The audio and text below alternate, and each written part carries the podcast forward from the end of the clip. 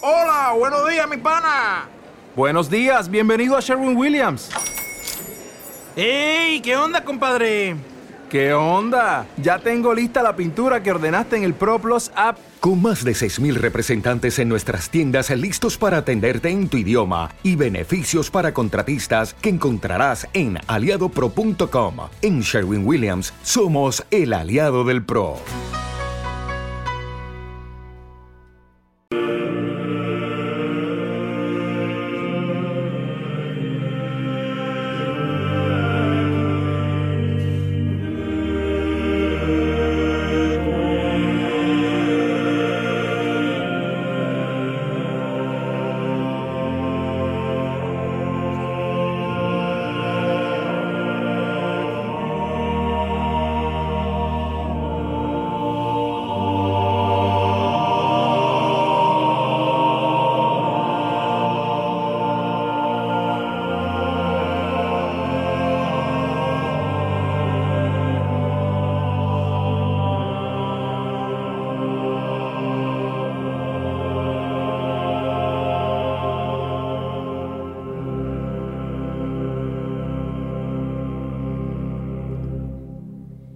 Y después de haber recorrido las páginas del libro de Harnoncourt casi casi y a su vez a modo de breve historia de la música, por haber escuchado obras de tan diferentes épocas, estilos y criterios de interpretación, hemos tenido la inmensa fortuna de poder hablar con el violinista Néstor Enríquez.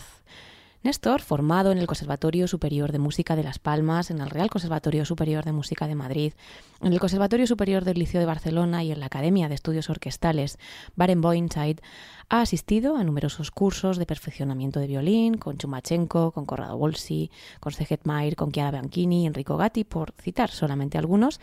ha sido concertino de varias orquestas y está formado como profesor Suzuki de violín y viola y también en Music Mind Games. En la actualidad desarrolla su labor pedagógica en la Escuela Municipal de Música Pedro Espinosa de la Real Ciudad de Galdar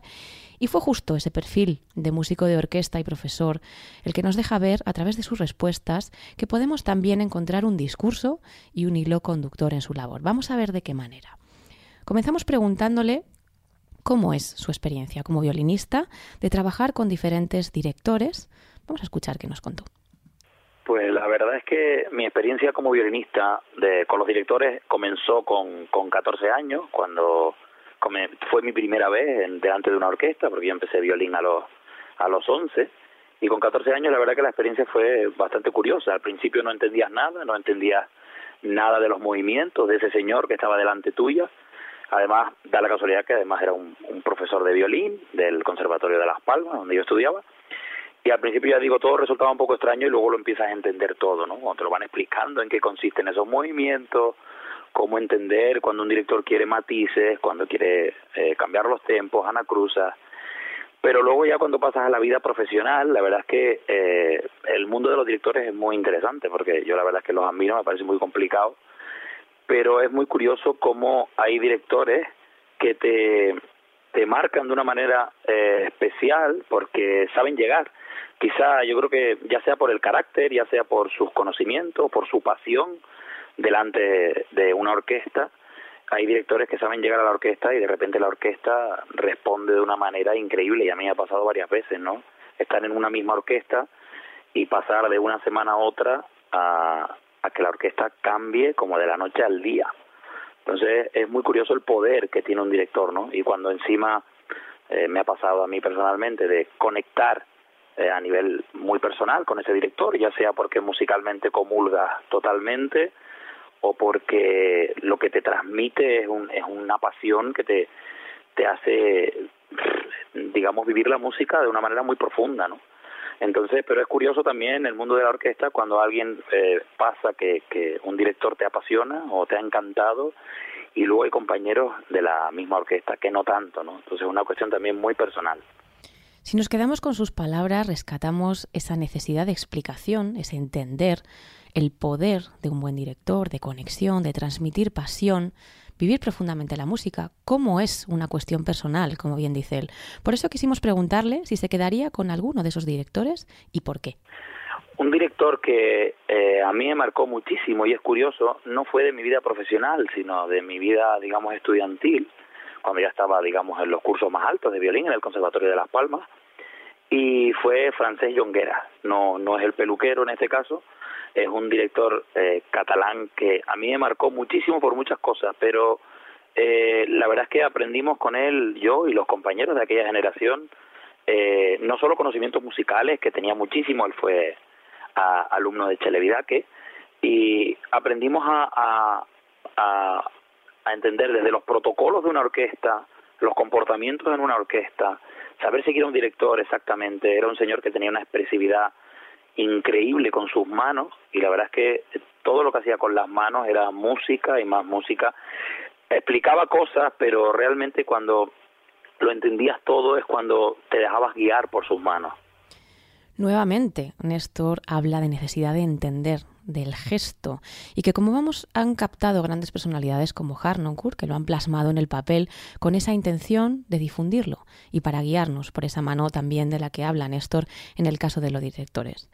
Llegados a este punto, yo no me pude resistir a preguntarle, porque los números hablan solos, sobre la Asociación Músico Educativa Inegal, como entidad sin ánimo de lucro que nace en el año 2011,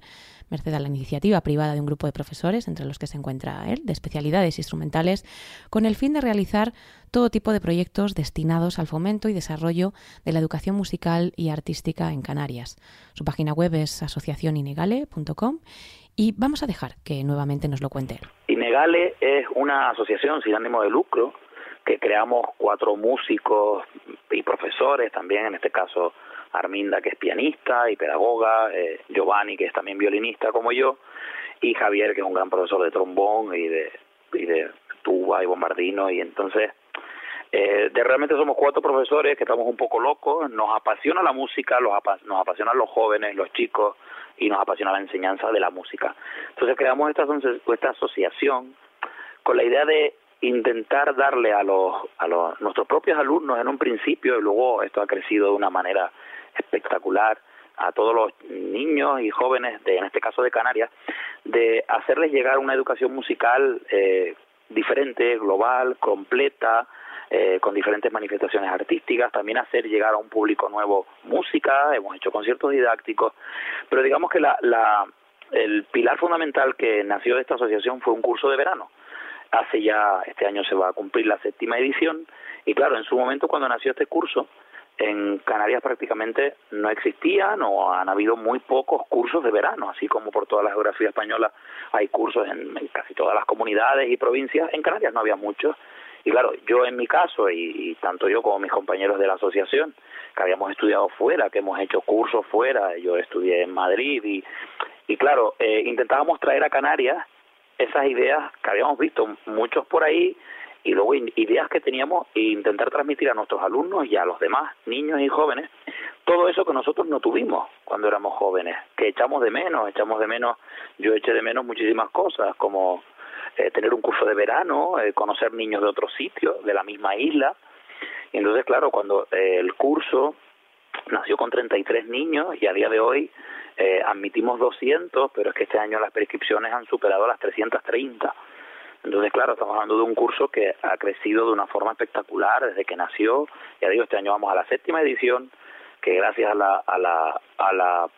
digamos, coorganización con nosotros de la Fundación Auditorio y Teatro de Las Palmas de Gran Canaria, podemos disfrutar de un espacio tan espectacular como es el Auditorio Alfredo Kraus.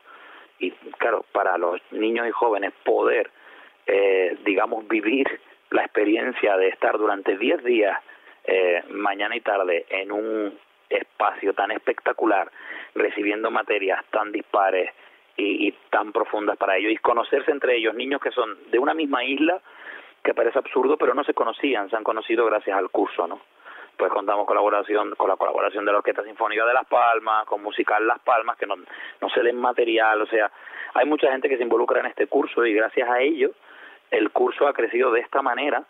y, y a raíz del curso pues creamos también una la Inegale Joven Orquesta que es para dar cabida a los más mayores que reclamaban cuando se acababa ya que el curso es de 7 a 17 años al finalizar el curso muchos reclamaban mm, que le faltaba algo no entonces creamos una joven orquesta de 13 a 20 años que ya debutó el enero pasado en el Teatro Pérez Galdós. Y la verdad es que eh, intentamos buscar eh, eh, cosas diferentes, pero sobre todo cosas que nosotros echamos de menos en nuestra formación. Si nuevamente nos quedamos con lo que desprenden sus palabras, locura, pasión, búsqueda de otros públicos, cómo buscar el equilibrio entre un curso de verano, vivir una experiencia que no se ha tenido previamente, necesidad de compartir, de socializar, de transmitir, de dar, todo ello denota una inmensa generosidad. Le preguntamos entonces cómo trabajaban con los niños. Desde la creación del curso, digamos, lo que el curso nació con, con un curso de verano, digamos, un poco estándar en el sentido que existían las clases individuales de instrumentos, eh, luego había alguna materia, digamos, colectiva, como solo comenzó en su momento, solo había violín, pues eran clases individuales de violín, clases colectivas de violín, tenían música y movimiento, coro y poco más. Al segundo año ya del curso se incorporó el, el, estábamos, se incorporó el resto de los instrumentos de cuerda y el viento metal. Entonces ya empezamos a hacer unas agrupaciones un poco más grandes y luego ya, eh, ya el tercer año del curso iba creciendo de tal manera hasta que ya el tercer año estaban prácticamente todos los instrumentos sinfónicos. Entonces, claro, eh, pensamos que lo ideal para los, para los niños y para los jóvenes es un poco darles lo que no tenían durante el año, ¿no? Muchos de estos niños y jóvenes son del conservatorio, de academias, de escuelas de música. Entonces, en muchas escuelas de música no existe la posibilidad de tocar en una orquesta sinfónica, ni en una banda, en una gran banda o en una orquesta de cuerda grande. Entonces, nos dimos cuenta eh, que el curso eh, ha, derivado a que todos sean materias colectivas. Y nos hemos dado cuenta de que es súper enriquecedor para los chicos porque eh, están todo el día, de los tenemos desde las nueve de la mañana hasta las siete y media de la tarde sin parar, pero no se cansan, es curioso, porque le hemos intentado dar una enseñanza, digamos, eh, muy global, o sea, los tienen desde música de movimiento, teatro, clase colectiva, percusión corporal, coro, banda, orquestas de cuerda, orquesta sinfónica, y luego encima todos los días eh, eh, terminamos con un concierto de profesionales que suele ser enfocado por y para ellos y para sus familias. Y la verdad es que eh, nos hemos dado cuenta de que esta educación en grupo eh, se consiguen muchísimas más cosas, por lo menos en lo que a nosotros se refiere, que es un trabajo intensivo de 10 días, el resultado es espectacular. El concierto final que se realiza en la sala sinfónica del Auditorio Alfredo Kraus es digno de ver. La verdad que es muy emocionante ver una orquesta sinfónica de 200 niños, muchos de ellos que los pies no le llegan al suelo, y cómo suena. La verdad es que el, el trabajo apasionado de los profesores también hace que esto eh, funcione como funciona. Aquí vemos muy clara también esa creencia en un proyecto colectivo, desde la organización hasta el propio funcionamiento, en la implicación y como equipo el ponerse al servicio de su arte, por utilizar las palabras de Alice, la mujer de Harnoncourt, autor del libro que nos ocupa hoy, La música como discurso sonoro. Continuamos con Néstor preguntándole, después de todo ese esfuerzo y trabajo constantes, qué habían detectado que habían conseguido con esta iniciativa a nivel de públicos, de impacto, incluso en los propios alumnos que asistían. La verdad es que desde que se creó el curso y luego hemos realizado también conciertos didácticos durante el año, hemos conseguido que dentro de los alumnos que se han ido integrando a esta gran familia de inegales, ellos mismos se denominan, los chicos, a nosotros nos hace mucha gracia, los inegalenses, y ellos, sea, digamos, han creado grupos de amistad, y ahora eh, es curioso que la excusa muchas veces para quedar es ir a, a, a ver un concierto. Nosotros nos fascina y nos encanta que, que a raíz de este curso, para ellos un punto de encuentro puede ser ir a ver un concierto juntos. Porque hay muchos chicos que, que tienen la, la, la, el estudio de la música de una manera más enfocada a la profesionalidad, pero otros muchos la tienen de una manera bastante amateur y de entretenimiento. Y claro, ver que no solo ellos, sino a raíz del, el, del ciclo paralelo que hacemos al, al mismo curso, que es con el que termina la jornada, que está abierto para los familiares y que se llena todas las tardes en una sala de 700 butacas, pues ver cómo luego te encuentras en conciertos de música clásica o en obras de teatro a muchas de estas familias, para nosotros ha sido lo mejor. O sea, nos hemos dado cuenta de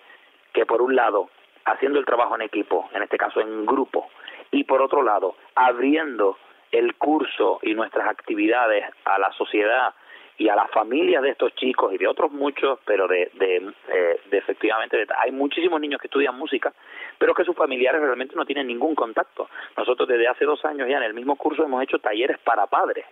y cada vez vienen más para ellos porque les encanta experimentar en sus propias carnes todo eso que los, los alumnos eh, digamos aprenden todas las mañanas entonces hemos dado cuenta de que abrirlo a la familia y, de una manera digamos amena divertida didáctica hace que ellos mismos se vayan enganchando y luego eh, me agrade y nos agrade muchísimo encontrárnoslos en un concierto tras otro como recordamos una vez, hablando con él, surgió el comentar algunas cuestiones de este libro, aprovechamos que lo había leído y le preguntamos qué destacaría de él y por qué. El libro de Nicolás Hannoncourt, la verdad es que cuando lo leí a mí me, me, marcó bastante y me encantó, porque hace una visión muy global de, de, de muchos temas, pero hubieron algunos que la verdad es que me llamaron la atención especialmente. Y la verdad es que hay muchas cosas que, que aprendí ahí en ese libro que, que les cuento a los alumnos y a tanto a mis alumnos como lo he contado en, en lo he contado al, en el mismo curso. Y es algo tan tan eh, una cosa que me resulta muy curiosa que decía Hannon Curry creo que tiene toda la razón que los músicos actuales profesionales en este caso pero nosotros intentamos transmitirlo a los jóvenes somos los únicos músicos de la historia de la música que eh, debemos o, se nos exige, digamos, que conozcamos eh, todas las épocas de la historia de la música.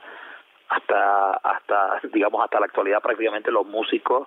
solo eran, se especializaban, ni tocaban, ni componían, solamente y, se estrenaba música de su tiempo, ya sea en el barroco, en el romanticismo, en el clasicismo.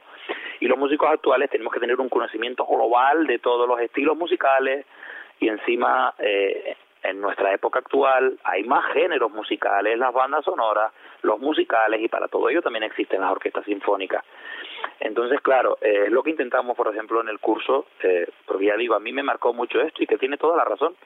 que eh, se nos exige más que quizá a músicos de otros tiempos. Y como, como es así, pues intentamos esta educación global de conocimiento de, de diferentes artes, y también de conocimiento, por supuesto, como músicos de los estilos musicales. Y eso es lo que intentamos y géneros musicales transmitir tanto en el curso de verano como en la Inegale Joven Orquesta como en los conciertos didácticos. Y es transmitir eh, los diferentes estilos musicales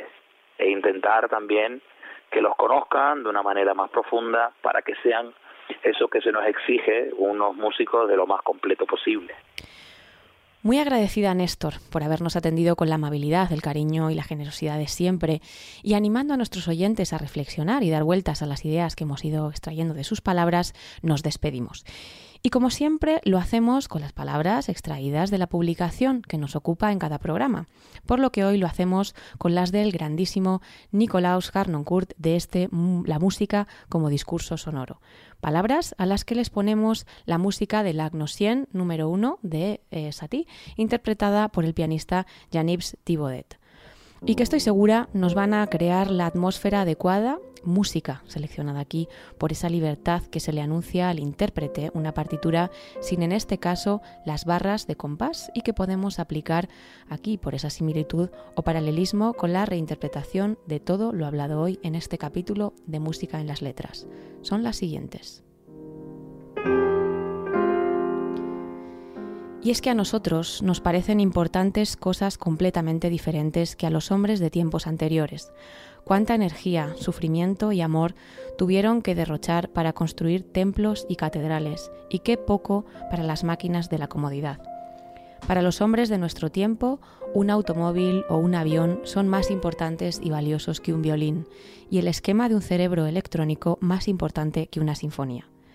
Pagamos demasiado caro aquello que consideramos cómodo y necesario para vivir. Sin reflexionar, despreciamos la intensidad de la vida a cambio de los destellos de la comodidad. Lo que perdimos una vez, no volveremos a recuperarlo nunca.